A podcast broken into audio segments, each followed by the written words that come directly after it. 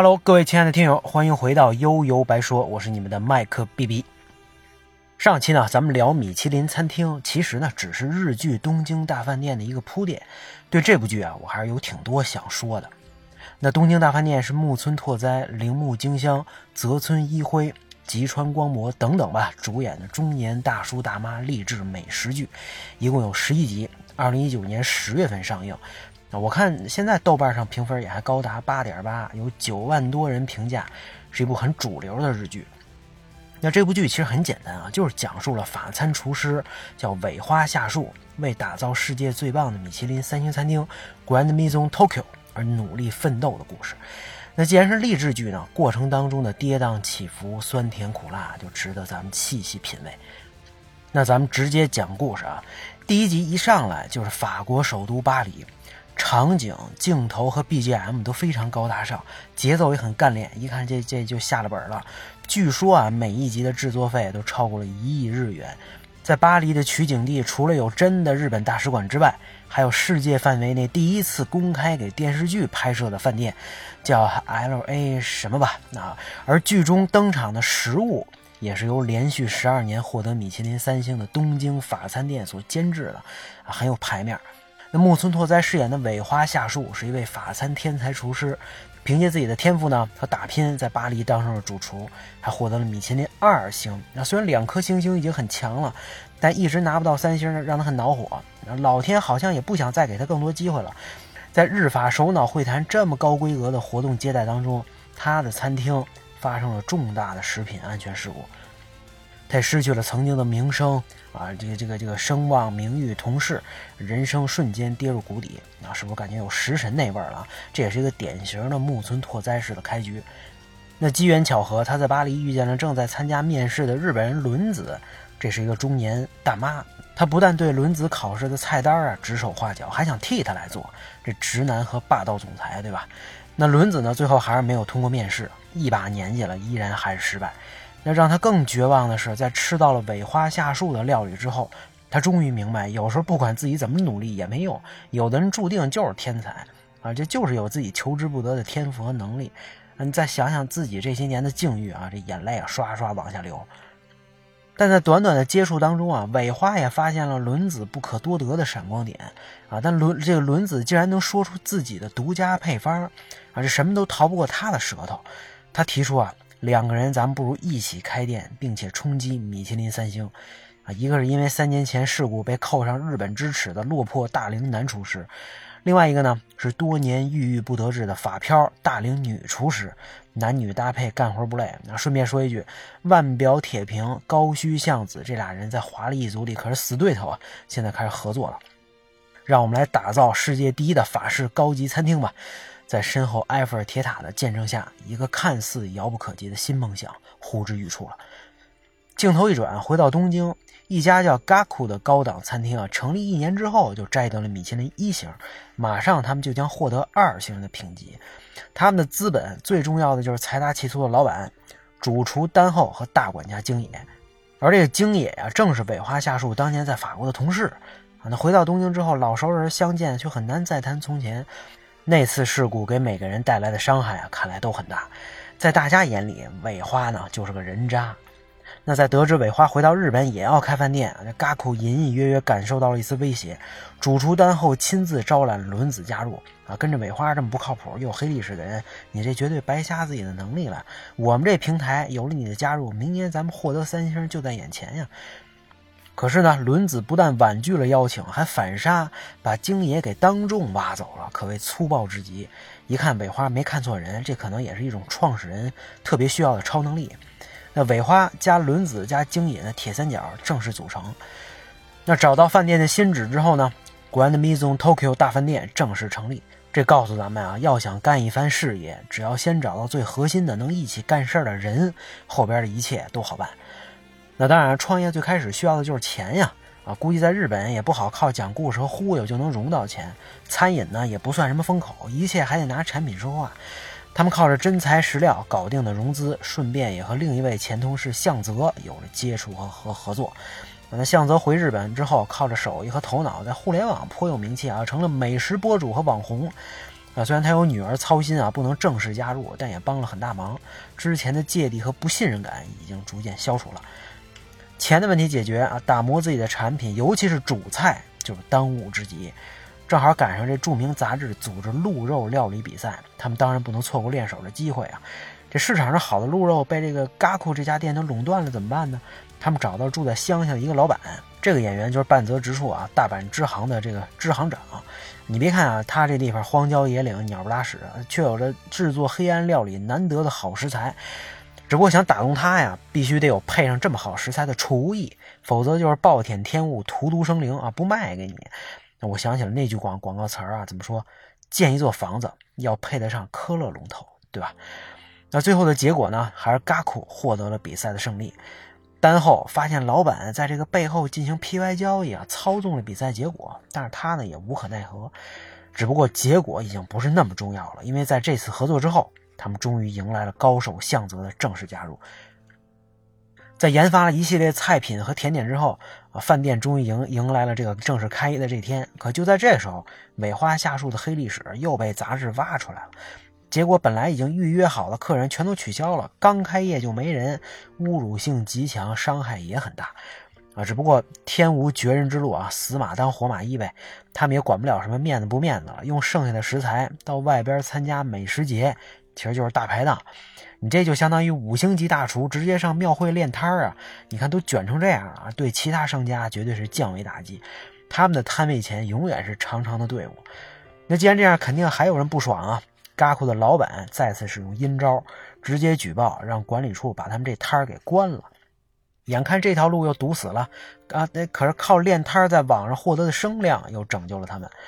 做大排档让他们在社交媒体上收获无数的赞，网络上的预约量暴涨，还莫名其妙进入了顶级餐厅五十强的候选名单。你看这互联网真是个神奇的东西。那经过一系列的努力，在顶级餐厅五十强的评选当中。Grand Maison Tokyo 破天荒获得了第十名，这意味着他们第一次参赛就成为了世界最最顶级的餐厅之一，绝对是奇迹。只不过他们也就高兴了一分钟吧，因为对手 Gaku 在兢兢业业的单后主厨的带领下，竟然达到了第八名，不可思议的成绩啊！现场一片欢腾，而尾花下树只能选择在会场外怒吼。眼看着饭店的这个事业蒸蒸日上啊，向着米其林三星的道路上不断冲刺，又有人看不下去了啊！之前咱们一直没没提啊，剧中的另外一位重要角色祥平，他呢同样是尾花当年在法国的同事。那你看这前同事有多重要？那当年正是因为祥平自己的误操作，导致了那次严重的食品安全事故啊！但是怕这个以后再也不能做法餐，他一直没有说出真相，最后也是尾花背的锅。回到日本之后呢，他一直在做糕点，因为深知自己有愧嘛，他就没有加入尾花和轮子，而去了 g a 工作。那丹后呢，也对他的才华赞赏有加。但上次杂志这个杂志社女主编 Linda 又来找茬了。这 Linda 呀，她是尾花的前女友，受到上边的压力，一直在调查当年这个巴黎事件的真相，发誓要让当事人永远离开法餐界。这个他也如愿以偿的得拿到了祥平的口供啊，并且放话，谁要是敢雇这个祥平，就让谁拿不到三星的评价。那祥平呢，也只能离开培养他成长的嘎库和丹后住厨。哎，没没想到却被尾花给拐走了啊！尾花挖人的方式同样粗暴，一句话来我们饭店。这祥平呢，坦白了自己当年真当年的真相和自己的想法。那没想到伙伴们不但不计前嫌，还说服他留下。那为此，京野还急中生智，曾经发誓再也不做料理的他，罕见的拿出了自己的厨艺来说服祥平。啊，当然，他不是为了吹牛逼，证明自己的料理还可以，就像轮子一样，他也深知自自己水平也就这样了。啊，他自己的料理呢，根本就不能打动人心，做打动人心、价格厚道的产品，这是小米干的事儿。他是想告诉祥平啊，你明明有有这么强的天赋，却想主动放弃，这是他所不能容忍的。你你有没有考虑过我这样人的心情啊？这段演的还是很牛逼的。那看着身边的伙伴呢，为了纯粹的梦想而奋斗，在琳达面前感受了大家的保护，祥平长久以来的防线彻底崩塌了。他只想加入他们，做最棒的料理。靠着最大的诚意和完美的料理啊，他们征服了琳达。可是呢，在评选的关键时刻，尾花和轮子却因为到底要做什么鱼，互相不服。那借着这个机会啊，尾花离开了餐厅。啊，没错，与其说是争执啊，不如倒不如说他一直在找一个机会离开。一呢是怕自己的存在对平吉有什么不利的影响，最重要的是通过这件事儿，他明白轮子已经真的挑起了大梁，是名副其实的主厨了。在颁奖典礼上，，Grand Mission Tokyo 如愿以偿的赢得了三星，一切的付出和汗水得到了回报。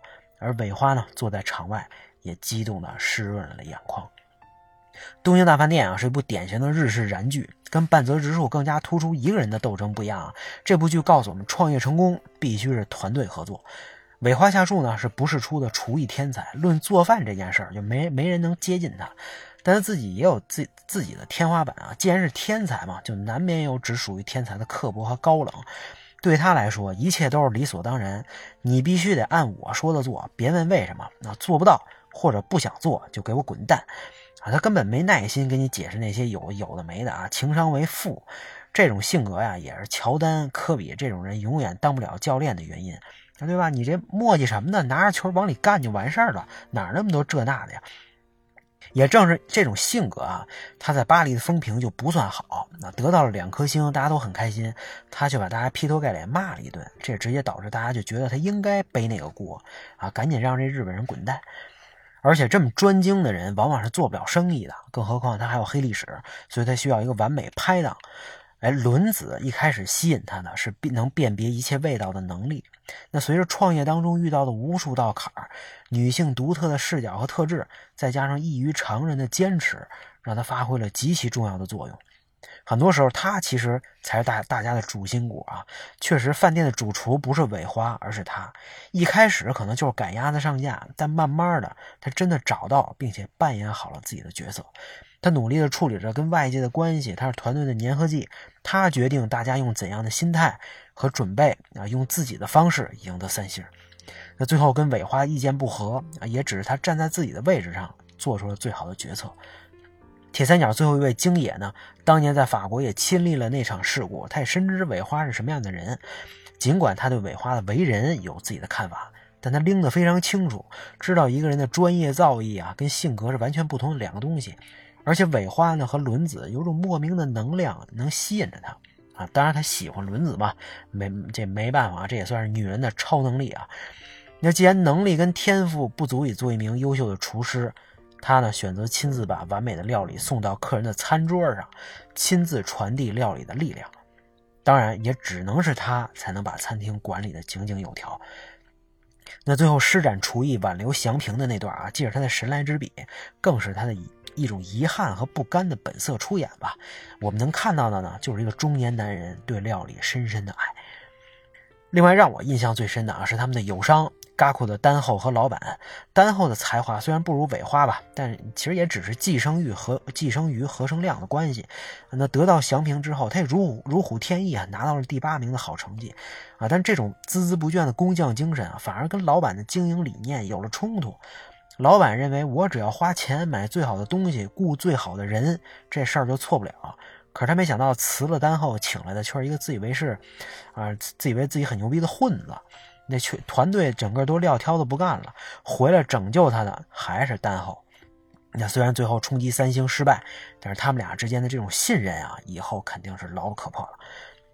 怎么样？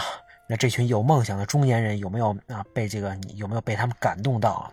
在梦想面前，你看年龄什么都不是。那对比之下呢？我们经常听到的三十五岁现象，是不是特别尴尬哈？你说有多少人每天只是在机械的重复，在痛苦的谋生，最后可能还得被扫地出门？